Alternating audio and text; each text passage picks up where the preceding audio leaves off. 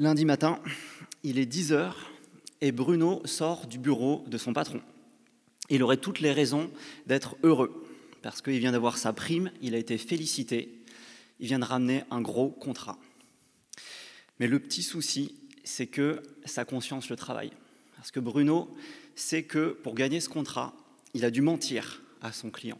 Il sait qu'ils ne respecteront pas les délais de livraison ni les coûts. Du coup, il ne sait pas trop quoi faire, il ne sait pas trop comment se sentir. Il y a plein d'objections qui sont en lui. il se dit, mais finalement, c'est peut-être pas si grave, c'est mon patron qui m'a demandé de faire ça. Et puis, tout le monde le fait. Et en plus, si Dieu me pardonne, bah, je risque peut-être pas grand-chose. Un peu plus tard dans la journée, cette fois-ci, c'est au tour d'Anaïs d'être travaillée par sa conscience. Elle rentre chez elle, et chez elle, depuis quelques semaines, c'est chez son petit copain. Elle sait que, bah, d'après la Bible, elle n'est pas censée vivre avec ce gars sans être mariée, et en plus, il n'est pas chrétien. Donc elle sait que c'est pas bien, mais en même temps, elle se dit est-ce que c'est ma faute si, à l'approche des 30 ans, j'ai toujours trouvé personne dans l'Église? Et puis, ce que je lis dans la Bible, est-ce que c'était pas peut-être des choses, des instructions pour une autre époque qui me concerneraient plus aujourd'hui Un peu plus tard dans la soirée, on va sur une dernière personne, Colin, qui termine sa soirée tout seul. Parce que même s'il avait promis à sa femme qu'il ferait attention, il s'est violemment emporté contre elle devant les enfants au moment du repas. Tellement violemment qu'elle ne l'a pas supporté elle est partie se réfugier pour la soirée chez des amis. Et lui, il se demande carrément si il n'est pas allé trop loin. Il a entendu parler de la grâce de Dieu, mais il se dit que elle n'est sans doute pas pour lui, pas pour quelqu'un qui va aussi loin et dans des péchés aussi répétés. Ça, en fait, ces trois personnes, Anaïs, Bruno et Colin, ils sont un petit peu comme le peuple au chapitre 12 de Samuel. Ils ont péché, ça on l'avait vu au chapitre 8, le peuple c'était le fait de demander un roi. Mais ils ne sont pas vraiment repentis. Peut-être que le matin, ils essayaient juste d'éviter de, se regarder dans le miroir, mais espéraient que ça passe. Sauf qu'en fait, ça passe pas. Et Dieu a quelque chose à leur dire. Et c'est ce qu'on va voir dans ce passage. C'est un appel solennel de Dieu à revenir à lui. Et c'est par la bouche de Samuel que ça se passe. Et regardez comment Samuel, en fait, il va commencer en étant le pire trouble fait de l'histoire.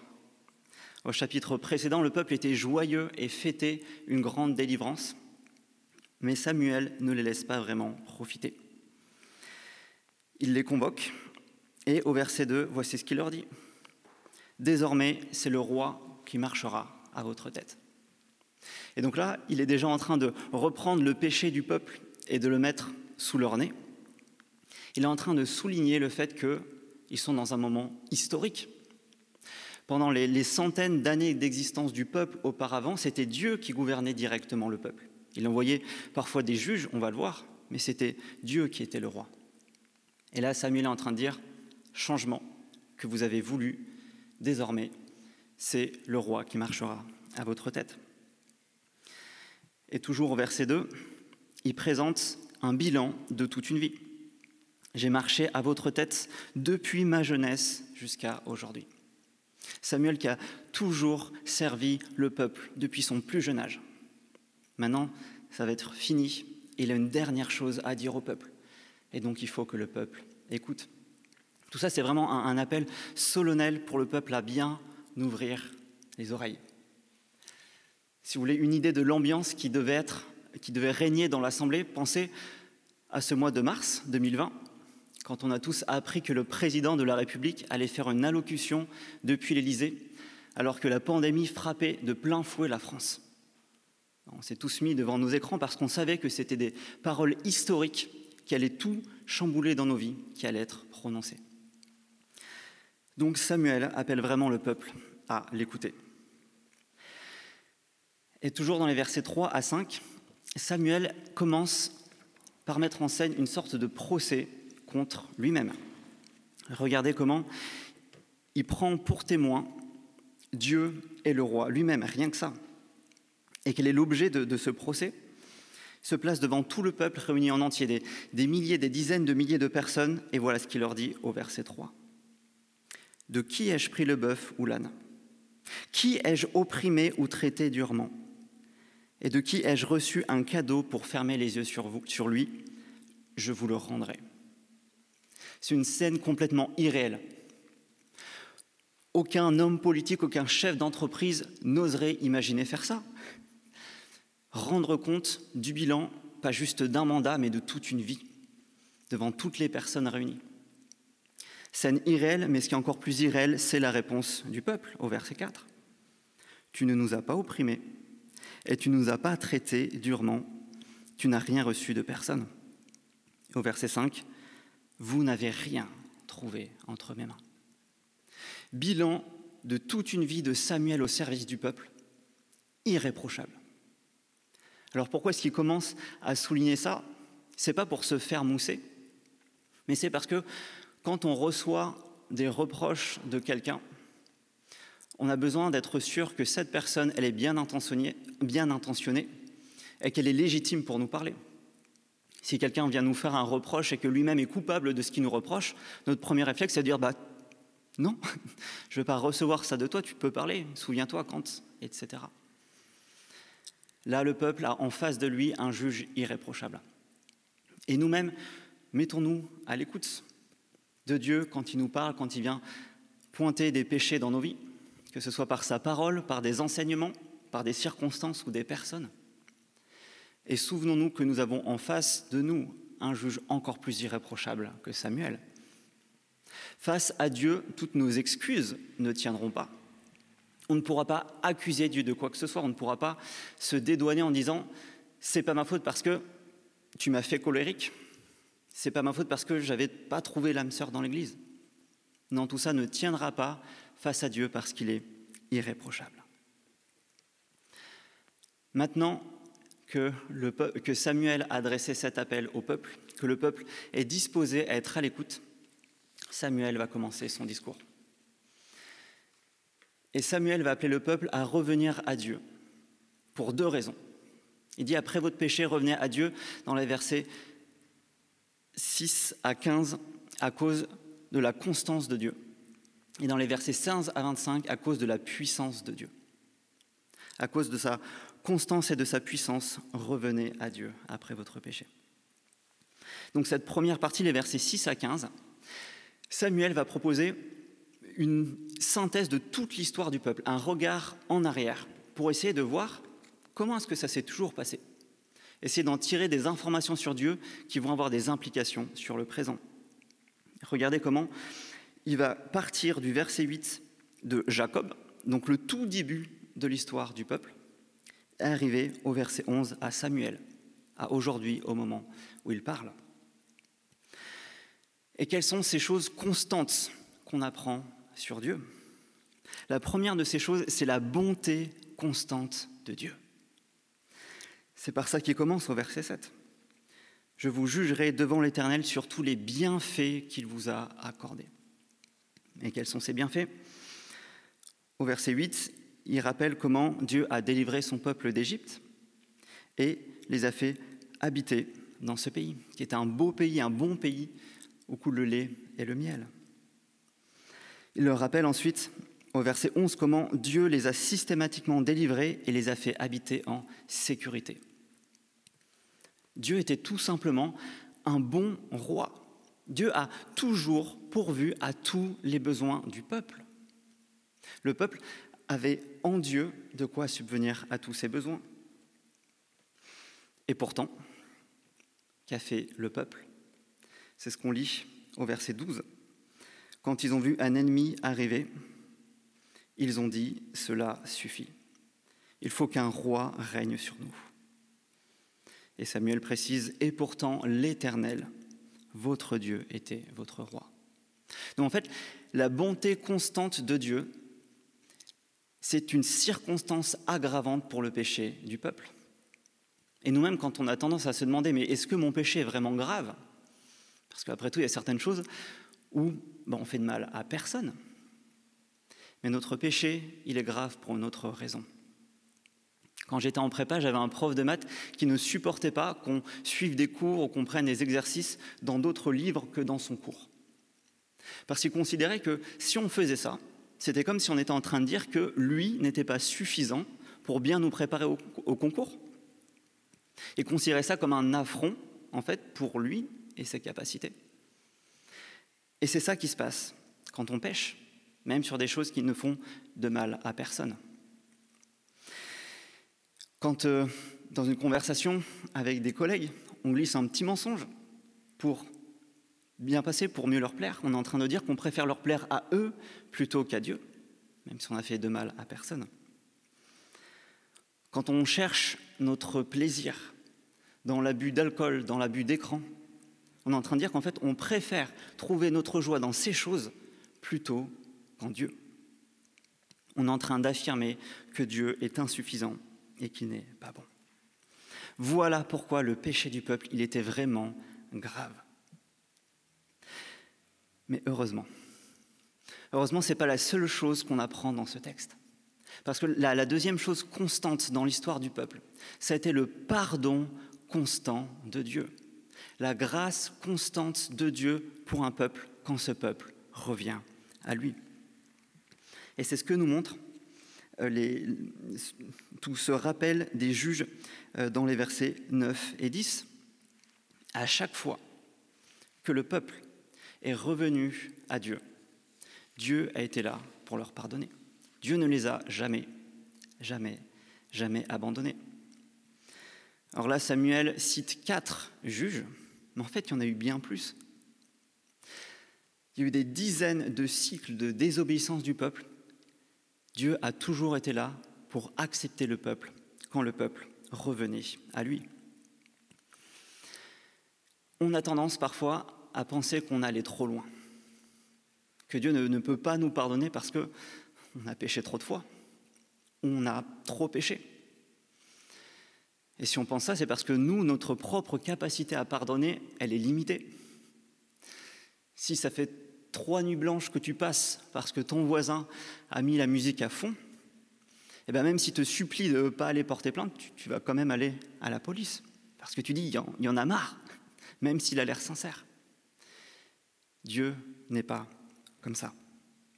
La grâce de Dieu est toujours là pour nous accueillir. Quel que soit le, nombre de répétitions de notre, de notre péché, si on revient à lui, il sera là. Il n'y a pas de mensonge de trop, il n'y a pas de colère de trop, de gueule de bois de trop. Si on revient à lui, il sera là. Et notre péché ne sera jamais trop grave pour lui. Parce que là même, après avoir souligné la gravité du péché du peuple, que fait Samuel? Il leur montre que Dieu est prêt à les accueillir à nouveau.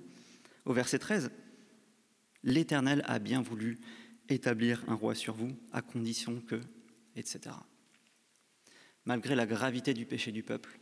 Dieu est là s'il revient à lui. Et donc, peut-être que toi, tu n'es même pas prêt à te pardonner après quelque chose que tu as fait. Et du coup, tu te demandes comment est-ce que Dieu pourrait te pardonner? Oui, il peut. Il n'y a pas de, péché trop grand pour Dieu. Et quelles sont ces conditions de pardon? Est-ce qu'il faut qu'on répare notre péché? Est-ce qu'il faut qu'on devienne parfait pour revenir à Dieu? Non, c'est pas ça. Que veut, que veut dire revenir à Dieu? On le voit dans les versets 14 et 15. Ça veut dire le servir, lui obéir, ne pas se révolter contre sa parole, obéir à sa voix, ne pas se révolter contre sa parole. En un mot, comme on l'a chanté tout à l'heure, reconnaître que c'est lui notre roi, accepter que ce soit vraiment lui qui règne à nouveau en nous. Et regardez aussi cette insistance qu'il y a sur la voix de l'Éternel et sur sa parole. Ça veut dire que on accepte à nouveau que ce soit lui qui nous dise ce qu'il y a de bien et ce qu'il y a de mal par sa parole, plutôt que de nous écouter nous-mêmes. La grâce de Dieu est là. La grâce de Dieu est plus grande que notre péché. Après avoir souligné tout ça, Samuel veut qu'il soit quand même bien clair pour le peuple quelles seront les conséquences si le peuple ne revient pas à Dieu. Et ça, c'est la troisième constante qu'on voit dans l'histoire, c'est le jugement constant de Dieu. Dieu a puni son peuple systématiquement à chaque fois que son peuple a désobéi, à chaque fois qu'il n'est pas revenu à lui. C'est ce qu'on voit au verset 9. Ils ont oublié l'Éternel, leur Dieu, et il les a vendus à Sisera, le chef de l'armée de Hatzor, les Philistins et au roi de Moab. Le péché a des conséquences. Dieu a puni son peuple, n'a pas hésité à le faire, à les livrer à l'esclavage. Et au verset 15, il leur dit, c'est ce qui arrivera encore si vous ne revenez pas à l'Éternel. Et donc à cette question qu'on peut se poser, si je ne reviens pas à Dieu, que va-t-il se passer? Ben, Je pense que ce texte nous appelle à réfléchir aux conséquences de notre péché. Anaïs, je pense qu'elle est amenée à réfléchir à où est-ce qu'elle en sera dans sa foi après 30 ans de vie commune avec un gars qui n'aime pas Dieu. Si on a tendance à glisser des petits, mensonges dans une relation, pensons à là où ça peut nous mener. Des petits mensonges qui vont devenir des plus grands, des plus grands. Est-ce que ça peut briser dans la relation des années après? Ou même dans l'Église, des choses qu'on nous a confiées et qui devraient être gardées secrètes, mais qu'on a un petit peu divulguées à droite et à gauche, et qui des années plus tard peuvent exploser et causer même des divisions d'Église. Le péché a des conséquences qui sont graves, et cet avertissement est là aussi présent dans ce texte. Donc en regardant le passé, Samuel a là soulevé suffisamment de bonnes, et de, ouais, de bonnes raisons pour revenir à Dieu après avoir péché. Il dit, c'est possible, la porte est ouverte, faites-le. Cependant, il ne s'arrête pas là. Regardez avec moi là, le, le tout début, les deux premiers mots du verset 16. Attendez encore ici. Pourquoi est-ce que le discours de Samuel ne s'arrête pas là? Parce qu'en fait, peut-être qu'il restera encore des objections. On pourrait se dire peut-être que c'est juste un homme, c'est juste Samuel qui nous a dit des choses, mais en fait, si ça se trouve, Dieu, il n'est pas vraiment en colère contre le péché. Peut-être que c'est juste des paroles humaines. Et puis peut-être aussi que ces notions de jugement de Dieu, elles nous paraissent un petit peu abstraites ou lointaines. Et c'est pour ça que dans les versets suivants, dans les versets 16 à 25, Samuel va faire appel à Dieu. Et Dieu va démontrer sa puissance pour balayer ces dernières objections. Et donc, au verset 17, que fait Samuel? Il dit, bah voilà, on est à l'époque de la moisson des blés. Et verset 18, il fait appel à l'Éternel, et le jour même, l'Éternel envoya du tonnerre et de la pluie. Imaginez un petit peu que vous êtes sur la place du Capitole le 15 août en train de savourer une bonne glace. Et là, il y a quelqu'un qui arrive au milieu de la place et qui dit Il va y avoir une tempête de neige. Alors vous rigolez doucement. Et puis vous sentez tout d'un coup la température qui s'abaisse. Vous voyez des énormes nuages qui arrivent. Et effectivement, il se met à neiger. Et pas une petite neige, pas une petite neige, une vraie tempête de neige. Et en une heure, il y a 50 cm de neige sur toute la place. Ça vous ferait réfléchir, n'est-ce pas? Ce, Cet acte extraordinaire qui vient de se passer, c'est un petit peu le, le divin, le tampon de Dieu pour dire oui, ce que Samuel vient de dire, je suis d'accord avec. Et plus que ça, regardez comment il envoie du tonnerre. Et ce tonnerre, on l'avait vu au chapitre 1 et au chapitre 7 de ce livre, c'est le symbole de la colère de Dieu contre ses ennemis. Et donc là, en envoyant du tonnerre à côté de son peuple, Dieu est en train de leur dire, mais oui, je suis réellement en colère contre ce péché, même si vous n'avez l'impression d'avoir fait de mal à personne. Et c'est bien l'enjeu de ce signe. Toujours au verset 17, Sachez et comprenez combien vous avez eu tort aux yeux de l'Éternel de réclamer un roi. L'enjeu est de distinguer ce qui est mal aux yeux de l'Éternel et non pas aux nôtres. On a nous-mêmes tendance à oublier qui est Dieu. Si vous avez vu euh, le premier volet du Seigneur des Anneaux, euh, au début, il y a une scène où on voit euh, Bilbo et son ami Gandalf, le magicien, et Gandalf demande à Bilbo de lui donner l'anneau. Et Bilbo refuse, Parce que Bilbo, en fait, a oublié en présence de qui il se trouvait. Il s'est dit, je me trouve en présence d'un ami, d'un vieux barbu, qui de temps en temps fait des, des, trucs un peu impressionnants, mais sans plus. Et du coup, que fait Gandalf? Il lui fait entrevoir sa puissance à nouveau. Et d'un coup, en fait, tout s'assombrit dans la pièce, les murs commencent à trembler, et Gandalf prend une voix profonde pour rappeler à Bilbo qui il est vraiment. Et nous-mêmes, on a tendance à avoir cette image de Dieu comme un vieux barbu qui parfois fait des choses sympas, et à oublier qu'il est aussi un Dieu saint qui peut être en colère contre le péché, et que c'est une colère qui est mortelle. Regardez la réaction du peuple au verset 19. Prie l'Éternel ton Dieu pour nous, tes serviteurs, afin que nous ne mourions pas. Le peuple est terrorisé, à raison, parce qu'ils se rendent compte qu'ils sont en danger de mort. Ils se rendent compte que Dieu, en fait, il tient littéralement leur vie dans sa main. Qu'en un claquement de doigts, il peut en finir avec eux. Et ça, ça nous ramène à notre propre manière dont nous avons, dont nous considérons nos péchés, dont nous faisons parfois des, des catégories de péchés, ceux qui ne sont pas vraiment graves, ceux que Dieu ne punirait pas vraiment, ceux qui peut-être euh, c'était des, des, des péchés à une époque, mais plus vraiment aujourd'hui. Ce texte nous rappelle à quel point tout cela est faux. Cependant, le peuple réagit finalement plutôt bien en comprenant la colère de Dieu, en réalisant qu'il a vraiment péché, qu'il a réellement offensé Dieu. Et ça, ça ouvre la porte à une puissante assurance. Regardez cette merveilleuse réponse de Samuel après la réaction du peuple. Verset 20. N'ayez pas peur.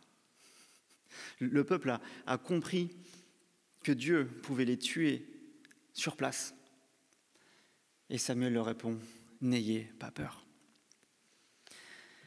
Il leur dit, N'ayez pas peur, et il va répéter un petit peu les mêmes instructions que précédemment. Il leur dit, N'ayez pas peur parce que si vous revenez à lui, eh bien Dieu vous fera grâce, Dieu vous pardonnera.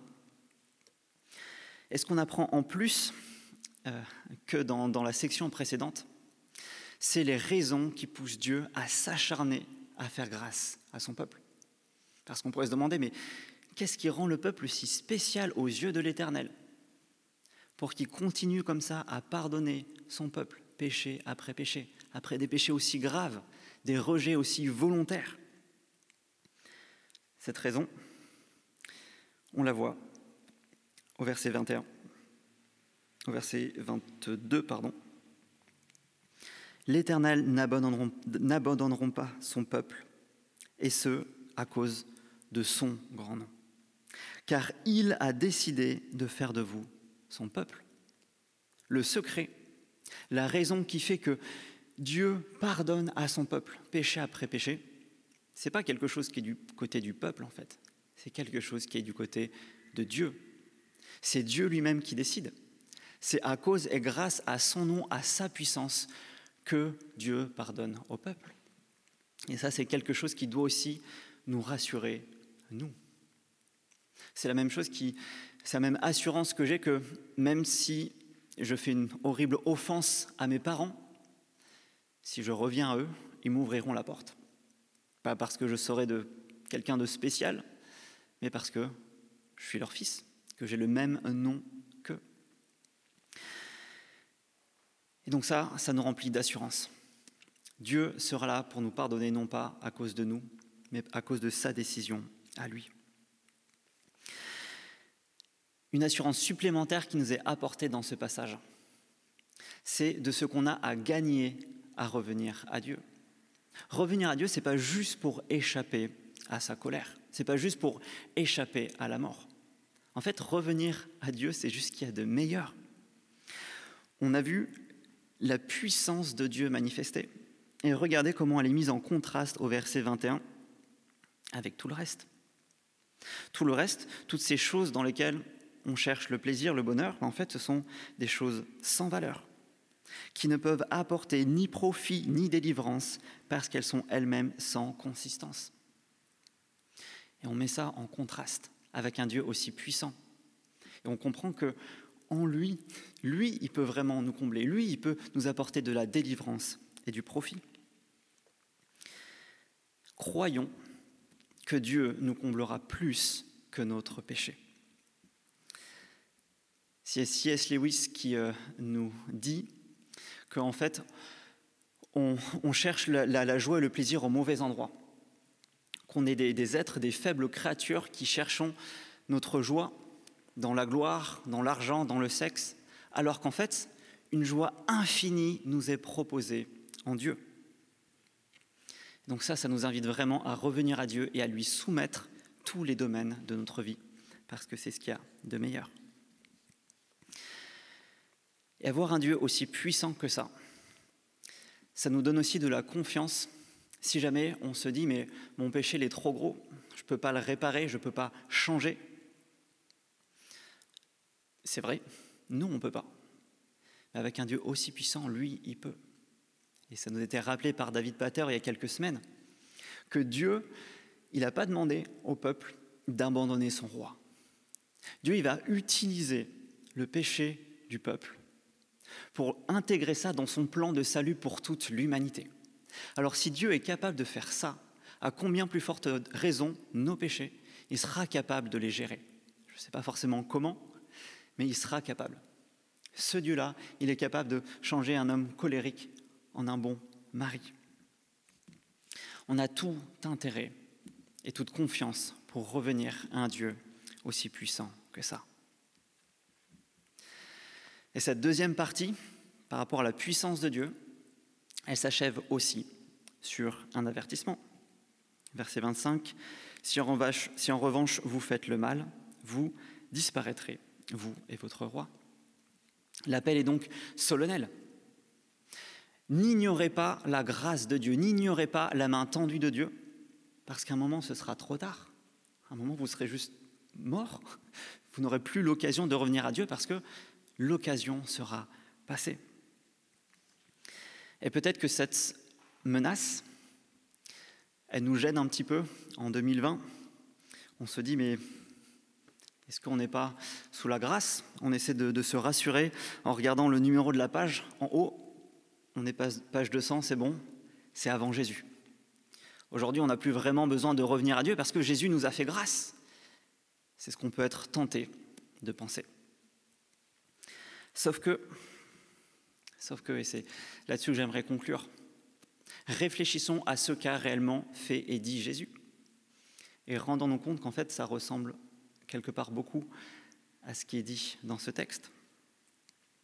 Qu'a fait Jésus à la croix Sinon, nous fournir l'exemple historique vers lequel on peut regarder dans le passé de la constante bonté de Dieu, du constant pardon de Dieu? Et du constant jugement de Dieu sur le péché. Et qu'est-ce que la résurrection de Jésus?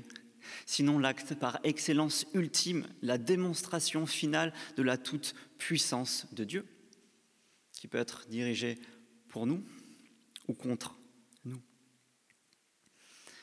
Jésus lui-même nous a appelés à changer d'attitude. Et donc Jésus n'a finalement pas rendu optionnel le fait de revenir à lui. Il a juste rendu ça possible. Jésus n'a pas rendu optionnel le fait qu'on puisse revenir à lui. Il a rendu ça possible.